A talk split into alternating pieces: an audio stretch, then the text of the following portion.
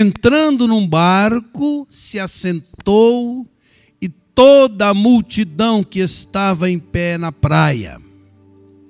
E falou-lhe de muitas coisas por parábolas, dizendo: Eis que o semeador saiu a semear. E quando semeava, uma parte da semente caiu ao pé do caminho. E vieram as aves e comeram-na. E outra parte caiu em pedregais, onde não havia terra bastante, e logo nasceu, porque não tinha terra funda. Mas vindo o sol, queimou-se e secou-se, porque não tinha raiz. E outra caiu entre espinhos, e os espinhos cresceram e sufocaram-na. E outra caiu em boa terra e deu fruto, um a cem, outro a sessenta e outro a trinta. Agora Jesus interpreta essa parábola. Agora você vai para o verso 18 que é a interpretação da parábola. E Jesus facilitou demais minha vida essa semana. Porque ele já dá a interpretação. Olha que coisa maravilhosa. Verso 18: Escutai vós, pois, a parábola do semeador.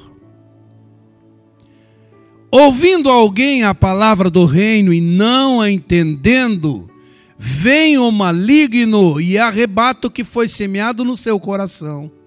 Este é o que foi semeado ao pé do caminho.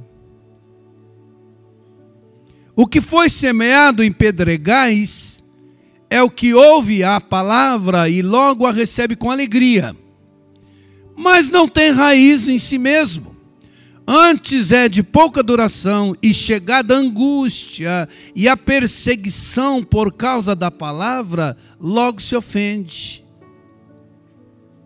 E o que foi semeado entre espinhos é o que ouve a palavra. Mas os cuidados deste mundo e a sedução das riquezas sufocam a palavra e fica infrutífera.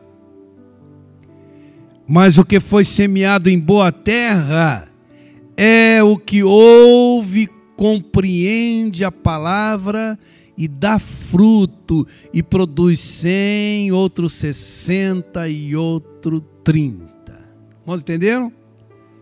Essa é a explicação de Jesus com relação à parábola.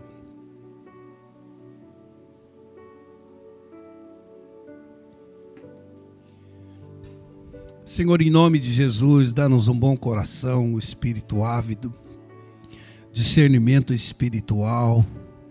Tu conheces cada coração aqui presente e tu podes falar com singularidade a cada vida, Pai.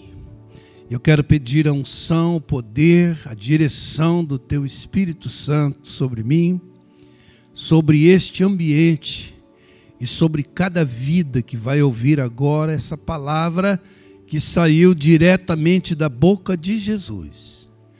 Que saiamos daqui diferentes, que saiamos daqui edificados em fé, que saiamos daqui assumindo compromissos com o Senhor, em razão de ouvir essa palavra para nós nessa manhã. Seja assim, Pai, em nome de Jesus para a glória de Jesus. Amém. Irmãos, com essa parábola, Jesus ensina em que tipo de terreno a semente da palavra de Deus pode frutificar. Ou seja, em que condições a palavra de Deus pode produzir frutos em nossa vida. E quais obstáculos nós precisamos vencer para que a palavra de Deus transforme nossa vida. E eu alistei aqui três obstáculos a serem vencidos para que essa palavra que nos chega da parte de Deus transforme nossa vida. Em primeiro lugar, irmãos, Para que a palavra de Deus transforme nossa vida ou sua vida, você precisa transpor o obstáculo da falta de entendimento da palavra.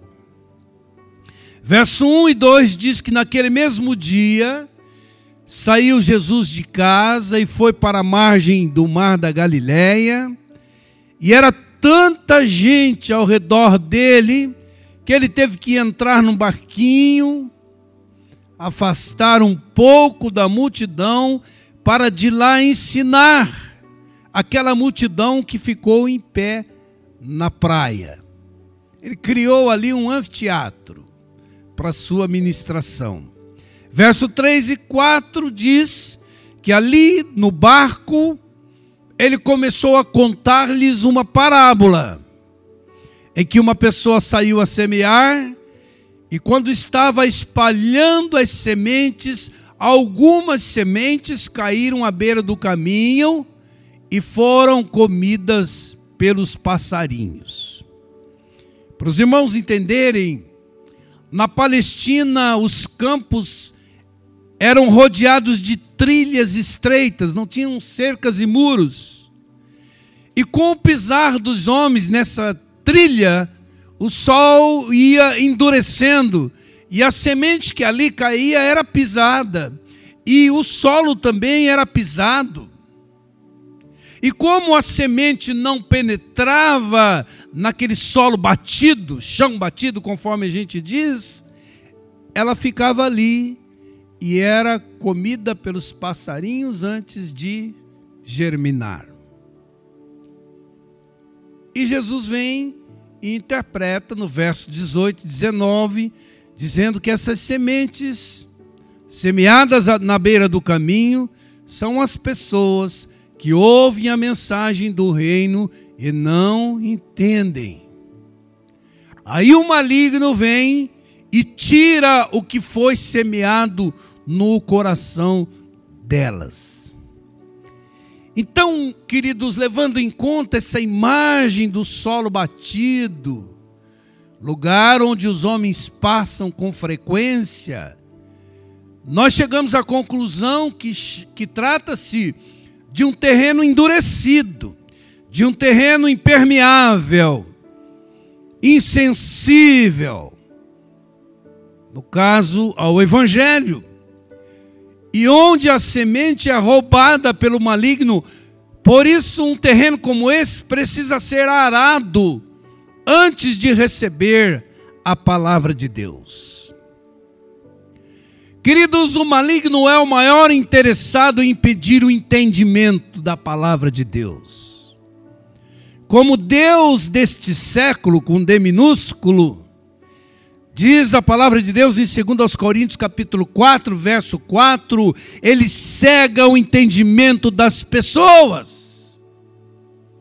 Ele é especialista em promover embotamento na mente, com a sua opressão, com as suas mentiras, com os seus enganos. E é muito difícil entender espiritualmente a palavra de Deus quando se está debaixo de uma potestade de incredulidade patrocinada pelo maligno.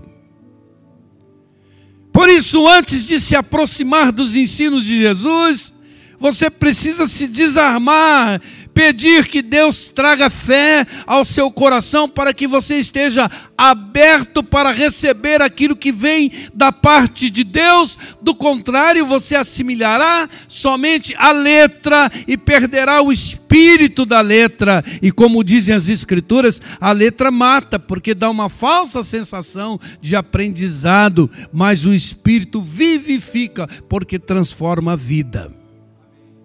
Então peça a Deus que o mesmo Espírito que inspirou o registro da Sua palavra te ilumine para o entendimento dela e ore como salmista: Senhor, desvenda os meus olhos para que eu possa contemplar as maravilhas da Sua lei. E você deve fazer isso sempre que você se aproximar da palavra de Deus, especialmente no seu momento devocional. Por exemplo, Uma pessoa pode concordar com tudo que lhe é ministrado como palavra de Deus, no entanto, irmãos, é fácil perceber quando ela não está assimilando a palavra de Deus em seu espírito. E o que chega à sua mente não desce ao seu coração. Por isso não se vê transformações em sua vida produzidas pela palavra de Deus. Nesse caso, irmãos, precisamos fazer valer aquela máxima do evangelismo: antes de falar de Deus para as pessoas, nós precisamos falar das pessoas para Deus, para que Deus as liberte. Para que o Espírito Santo as convença do pecado, do juízo e da justiça, para que sejam libertas de todo embotamento espiritual, de todo engano, de toda opressão do maligno, porque, como dizem as Escrituras, o homem natural não entende as coisas espirituais, a não ser que ele seja ajudado pelo Espírito Santo que, como disse, convence ele do pecado, do juízo e da justiça. Irmãos, querem ver? Uma coisa muito comum de acontecer quando estamos aconselhando ou evangelizando alguém com a Bíblia aberta, enquanto a pessoa está contando o problema, ela está completamente atenta, está motivada, ela está pilhada contando, contando, contando. Aí ela faz o interregnozinho, você fala, agora eu vou ministrar a palavra com base naquilo que ela falou. Quando você começa a ministrar, a mente faz assim, ó. Vem um embotamento, parece que ela sai do, da sala. Ou vem uma sonolência. A gente percebe claramente que é uma resistência espiritual para que ela não entenda a palavra, para que ela não tenha o seu problema resolvido. Já passou por isso? Já teve essa experiência? Isso acontece, irmãos. É fácil perceber isso. Essa é a hora de parar a ministração e fazê-la consciente daquele momento. Eu pergunto: você percebeu que você saiu daqui? Aí eu pergunto: o que você sentiu aí agora? Geralmente os sintomas são esses: um embotamento, um torpecimento, um distanciamento, o inimigo oprimindo para que ela não compreenda, não entenda os princípios espirituais que vão servir de base para a edificação da sua fé, para que ela possa vencer aquele problema. Irmãos, a mesma coisa pode se perceber em culto.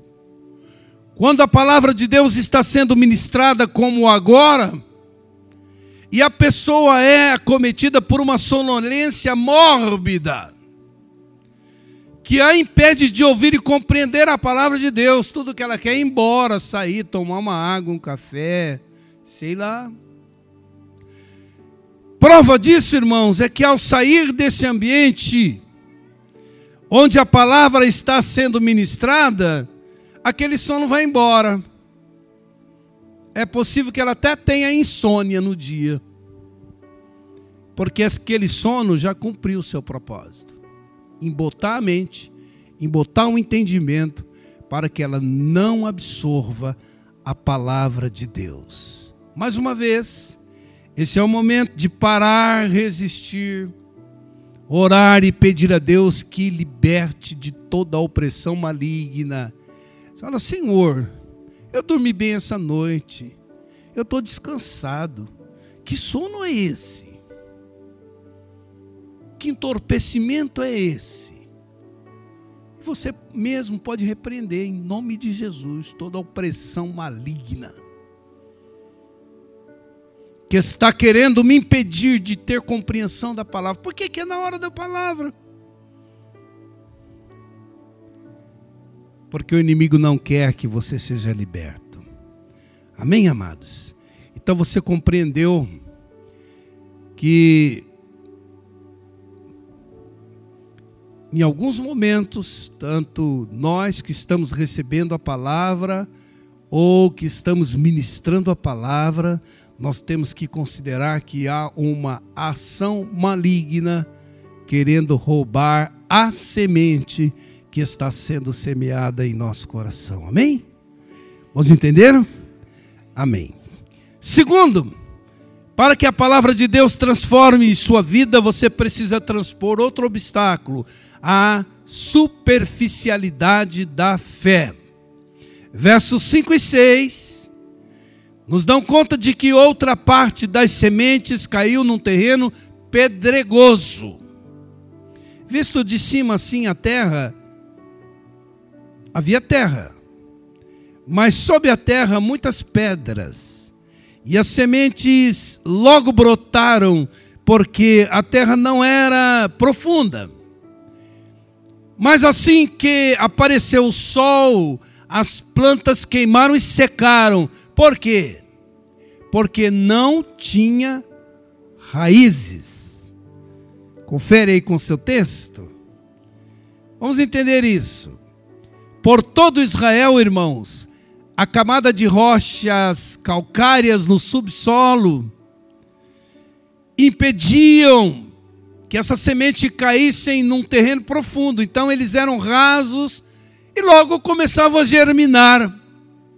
Mas tão logo alcançavam essa camada rochosa, sem terem como aprofundarem suas raízes em busca de umidade, vindo o sol, as plantas morrem. É isso. E como que Jesus interpreta?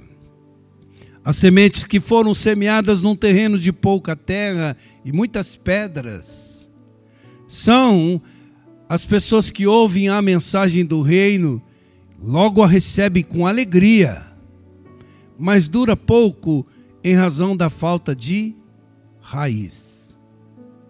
E quando por causa do evangelho chegam os sofrimentos, tribulações e angústias e as perseguições, elas logo abandonam a fé.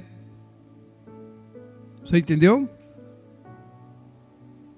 Esse, irmãos, é o retrato de um coração superficial que, embora apresente uma resposta imediata à palavra de Deus, não persevera diante das lutas. Esse é o tipo de ouvinte que constrói sua vida cristã numa base falsa. Não tem consistência, não tem alicerce. Ele não constrói sua fé em Cristo mas nas vantagens imediatas que lhe são oferecidas por esse evangelho esquálido que diz nada de dor, nada de sofrimento, nada de renúncia, nada de cruz, nada de autonegação. O que importa é a saúde, a prosperidade, o sucesso, portas abertas. Nada contra, irmãos. Tanto que, se der tempo, eu termino esse culto orando pela igreja, chamando os intercessores para fazer isso.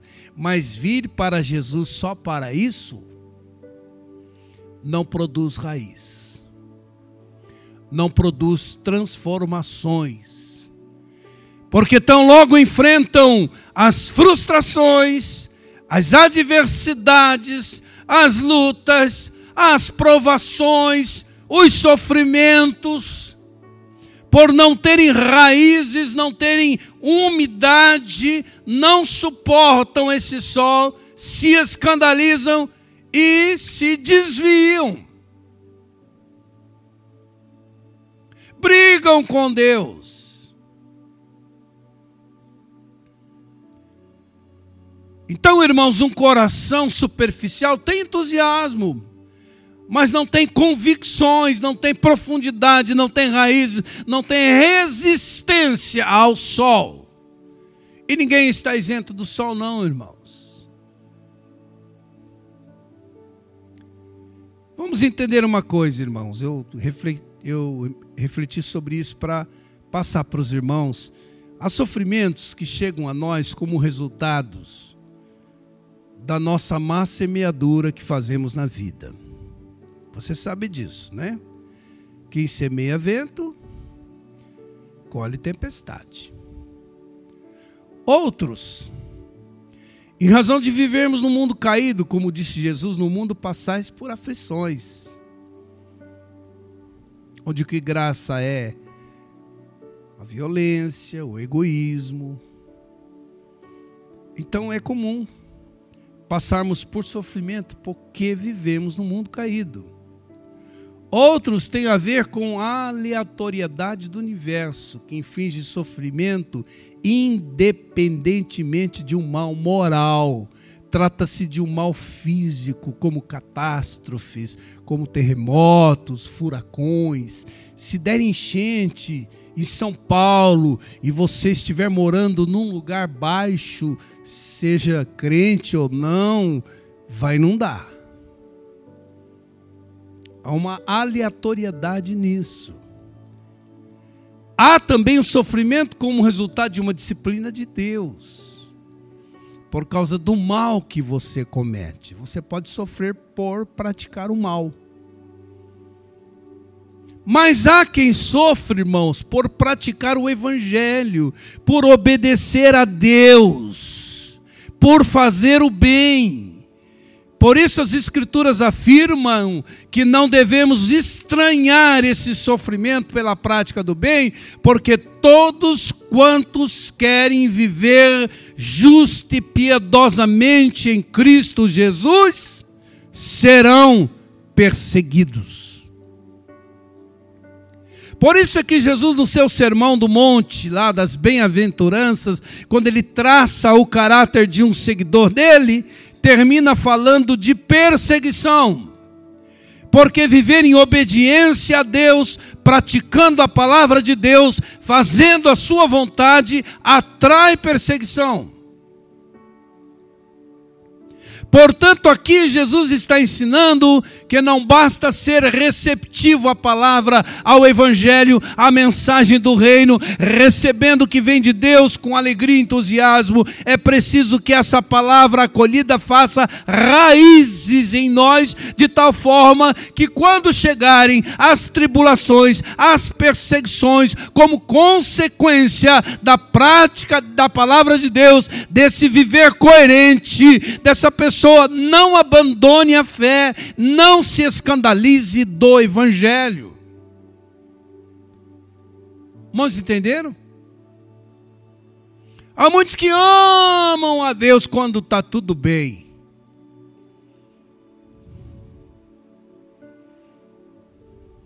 Quando precisa enfrentar qualquer oposição em razão da coerência da sua fé, ah, Deus já não é o mesmo. É disso que Jesus está falando.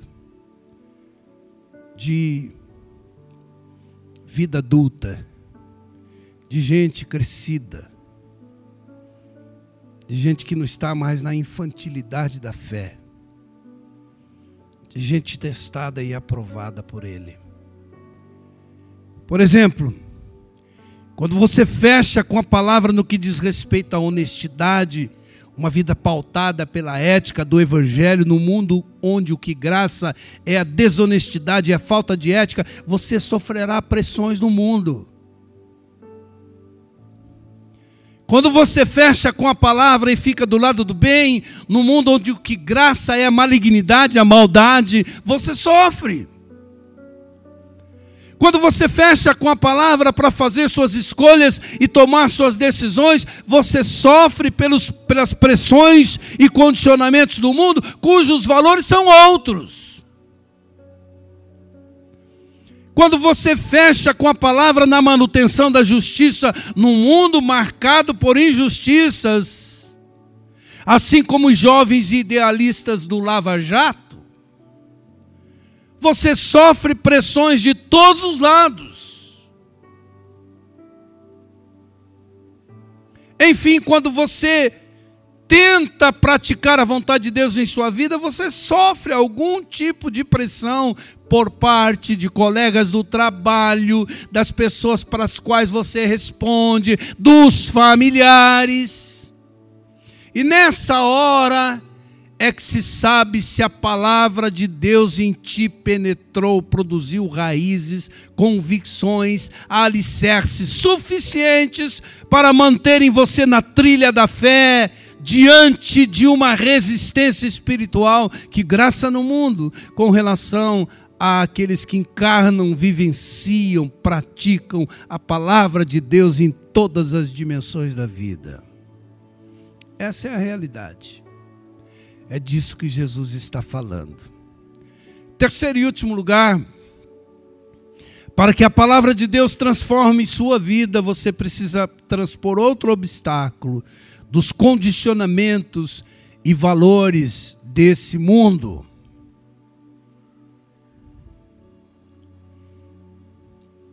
Infelizmente, irmãos, a igreja está se parecendo cada vez mais com o mundo.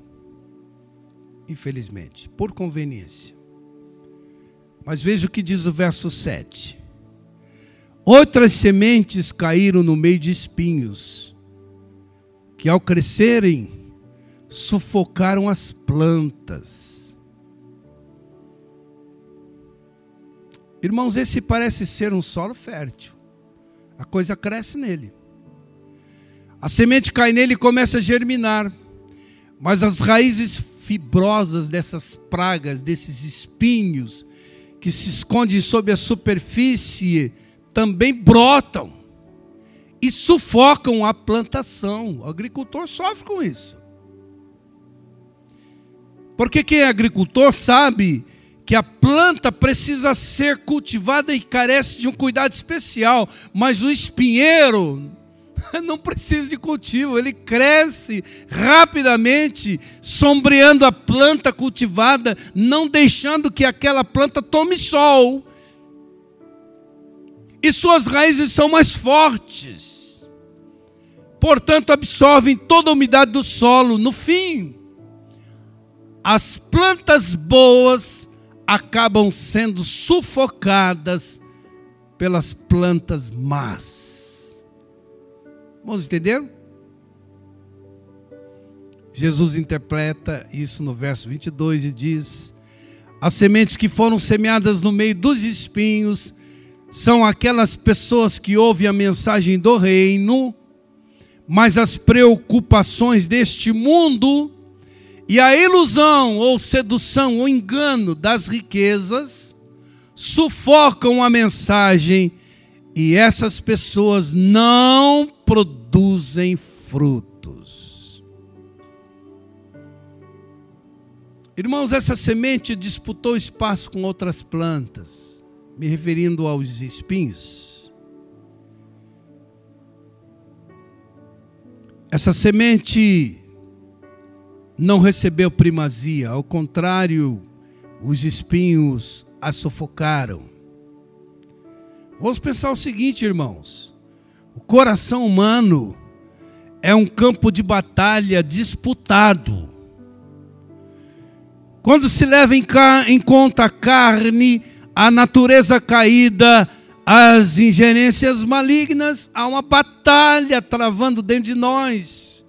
Há uma multiplicidade de interesses que tomam o lugar de Deus num equívoco de prioridades. O mundo acaba falando mais alto do que o Evangelho as glórias deste mundo se tornam mais fascinantes que o Evangelho. E como diz a palavra, é a prevalência da concupiscência dos olhos, da concupiscência da carne, da soberba da vida que tomam o lugar de Deus na vida. Traduzindo, irmãos, trata-se da tentativa de ser amigo do mundo e amigo de Deus. Mas a Bíblia diz que quem quer ser amigo do mundo se torna inimigo de Deus. É irreconciliável ser amigo do mundo e amigo de Deus. Sabe, irmãos, um dos principais problemas que impediram o povo de Israel em peregrinação no deserto de manterem-se fiéis e obedientes e leais a Deus foi o fato de terem sido tirados do Egito e carregarem ainda o Egito no coração. Por isso eles eram tomados daquele sentimento nostálgico, daquele saudosismo que insinuava sempre que lá a vida era melhor. Era melhor estarem presos na gaiola de ouro de, do Egito, de Faraó, do que livres caminhando com Deus. Algo muito semelhante aconteceu com a mulher de Ló que estava tendo a oportunidade de um grande livramento da parte de Deus, mas ficou olhando para trás a lamentar aquela vida vivida com Deus à parte. E isso pode acontecer com a pessoa que, apesar de estar sendo exposta com frequência à palavra de Deus, continua dando guaridas às coisas do mundo a essa vida vivida com Deus à parte, aos prazeres deste mundo. E quando dela Deus começa a exigir algumas renúncias para o bem da sua alma, ela ainda está sob o efeito da ilusão, da sedução, do engano, das riquezas, e a palavra de Deus vai perdendo vez e voz dentro dela. Mesmo tendo conhecimento da palavra, a pessoa vai fazendo concessões éticas, vai negociando, vai relativizando a palavra para levar uma vantagem financeira, para desfrutar de um prazer ilegítimo, para dar vazão à sua carne, para se conformar com esse mundo e vai, conforme disse Jesus, perdendo a sua alma a sua dignidade, a sua paz com Deus, as riquezas espirituais que tinha. Por isso que Jesus disse que adianta o homem ganhar o mundo inteiro e perder a sua alma. Irmãos, estes são os espinhos que crescem, sufocam a palavra, porque os cuidados deste mundo, os valores que norteiam esses cuidados, que trazem ansiedade, preocupação, insegurança, medo. E a sedução das riquezas, que eu traduziria em idolatria, quando se coloca coisas e pessoas no lugar de Deus, fazem com que a pessoa deixe a questão da sua vida espiritual para o último plano Tá bom, meu querido, você está conquistando patrimônios, ficando rico, crescendo intelectualmente, fazendo uma carreira brilhante. E como vai sua vida espiritual? Ah, isso fica para depois. Não há preocupação, irmãos. Só no momento do perrengue é que procura, quando procura Deus, porque via de regra vai buscar em fonte errada, vai encher a cara, vai procurar um pai de santo, vai fazer uma incursão aí para o esoterismo, vai buscar em fonte errada aquilo que Deus podia dar, por causa da rebelião do coração e da ignorância espiritual. Jesus alerta, irmãos. Não deixe que os cuidados desse mundo, as seduções da riqueza, sufoquem a palavra dentro de você. Ou impeçam você de crescer espiritualmente falando. Porque, irmãos, essa condição espiritual sufoca a palavra, impede o fruto da transformação de vida. Por exemplo, a pessoa pensa que pode dizer sim para Deus e sim para o mundo, e assim tentar caminhar com o pé em duas canoas, como se os valores do mundo e os valores do reino de Deus fossem reconciliáveis. Mas ela acaba absorvendo sim os valores do mundo, porque o Senhor Jesus disse que ninguém pode servir a dois senhores, porque vai agradar um e vai desagradar a outro. Se você agradar a Deus, você desagrada a Mamon. É isso que ele disse. Por isso, irmãos, ao ser exposto à palavra de Deus, como você está sendo agora nessa manhã, você precisa fazer escolhas. Você precisa escolher a quem você vai servir, a quem você vai dedicar sua vida, a quem você vai obedecer, com quem você vai fechar. Com o mundo e seus valores e prazeres, com as seduções da riqueza ou com a palavra de Deus. Amém, queridos.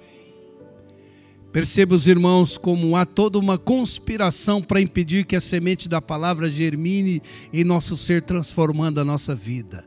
As pedras secaram, os espinhos sufocaram, as aves comeram, os homens pisaram. Cada um dos três corações infrutíferos é influenciado por um diferente inimigo. No coração endurecido, Satanás mesmo rouba a semente. No coração superficial, os enganos da carne por meio do falso sentimento religioso impede a semente de crescer.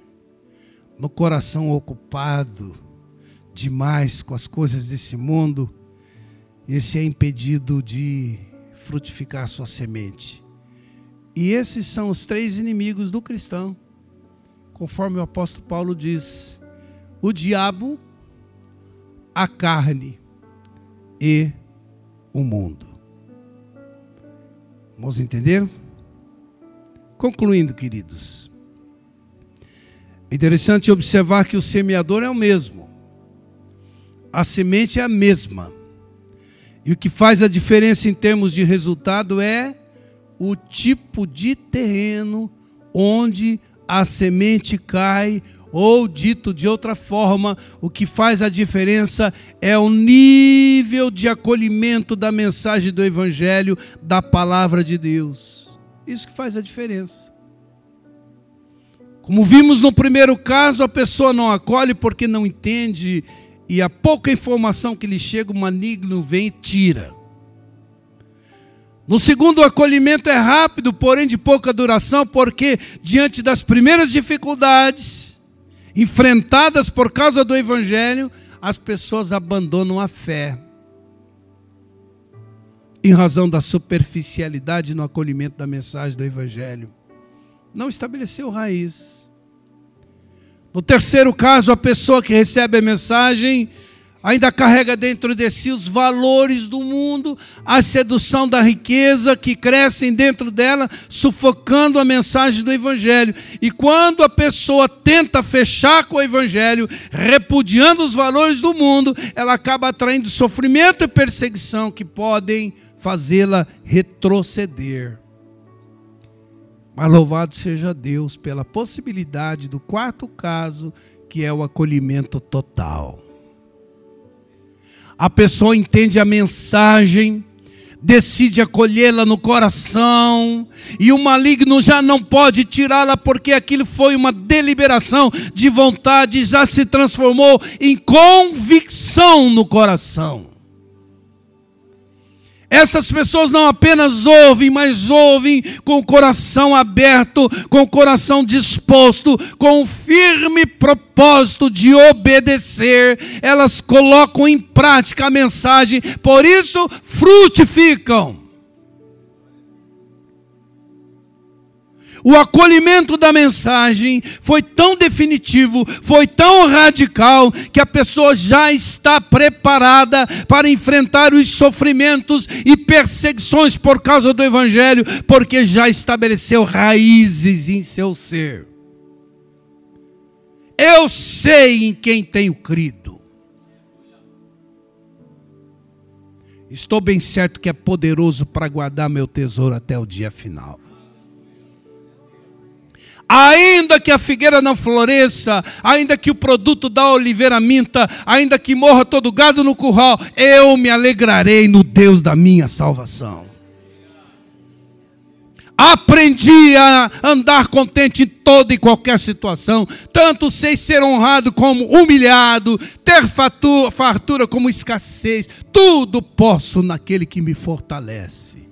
Isso é raiz os valores do mundo e a sedução das riquezas já foram relativizadas pelos valores do evangelho acolhido por elas, por isso perderam sua força e já não podem sufocar aquilo que vem de Deus. Prosperar é bênção, mas com Deus à parte não vale nada. Essa terra é a terra boa, na qual caindo a semente do evangelho produz muito fruto. E essa colheita é feita de forma exponencial. Não é? Pode produzir 30 por 1, 60 por 1, 100 por 1. Verso 8 diz: Mas outras sementes caíram em terra boa e produziram na base de no mínimo 30 grãos por um, chegando até 60 e 100 grãos por um. Aí Jesus interpreta e diz: as sementes que foram semeadas em terra boa são aquelas pessoas que ouvem, entendem a mensagem do reino e produzem uma grande colheita, dão frutos. Amém, queridos? Então, meus irmãos, se nós queremos uma transformação de vida pela palavra semeada em nós, precisamos nos tornar para Deus um terreno fértil. Você pode iniciar esse ano dizendo: Senhor, eu quero que esse seja o diferencial na minha vida. Eu quero ser um terreno fértil. Que não tenha falta de entendimento da palavra de Deus, mas que é iluminado pelo Espírito Santo que tenha um coração rendido a Ele, quebrantado e ávido das coisas de Deus. Um terreno fértil que vence a superficialidade da fé,